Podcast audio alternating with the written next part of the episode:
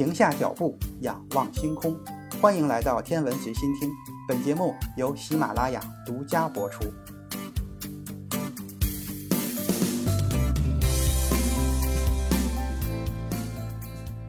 根据现代恒星演化理论，恒星主要是通过核心的热核聚变来避免坍缩。相比于太阳这样的主序恒星，白矮星避免坍缩的方式非常的特别，那就是量子简并效应。根据泡利不相容原理，两个电子不可能处于相同的量子态。为了防止两个电子拥有相同的量子态，电子之间就会产生简并压力。这种简并压力就会阻止白矮星因为自身的引力而进一步的坍缩。但是白矮星的质量也不是无限的，它也有一个限度，这就是钱德拉塞卡极限。苏布拉马尼扬·钱德拉塞卡是著名的印度裔美国籍物理学家和天体物理学家。二十岁的时候，他就提出了钱德拉塞卡极限。那个时候，他刚刚获得硕士学位，从印度到英国求学。一九八三年，因为星体结构和演化的研究而获得了诺贝尔物理学奖。NASA 著名的 X 射线望远镜就是以他的名字命名的。钱德拉塞卡在一九三零年对这一极限进行了详细的计算，发现如果白矮星的质量超过了一点四个太阳，自身的引力会将恒星挤压变成中子星。但是钱德拉塞卡极限是一个相当简单的模型，它仅仅考虑了平衡静止状态下的恒星，而真正的情况显然要复杂得多，特别是当白矮星发生碰撞的时候。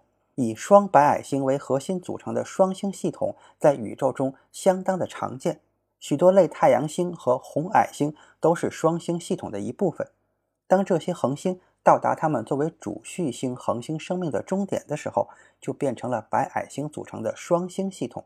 随着时间的推移，它们之间的轨道也会逐渐的缩小，距离会越来越近，最终导致两颗白矮星发生碰撞。接下来会发生什么，要看情况而定。通常它们会爆炸成为新星或者超新星，产生新的中子星。但是有的时候，它们也会形成更不寻常的东西。天文学与天体物理学杂志最近有一篇论文描述并展示了这一种不寻常的现象。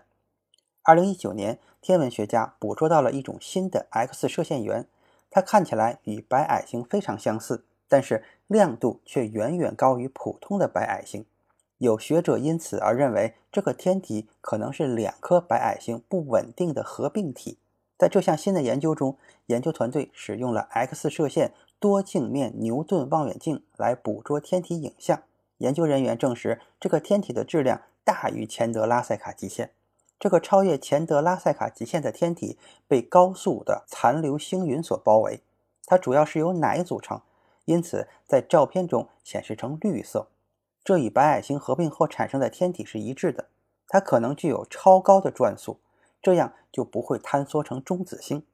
但是最终，这个天体依旧会在未来一万年左右的时间内坍缩成为中子星。在这个过程中，它很可能会爆发，形成一颗超新星。虽然只是短暂的，但是白矮星似乎可以在某种情况下突破钱德拉塞卡质量极限。今天的天文随心听就是这些。咱们下次再见。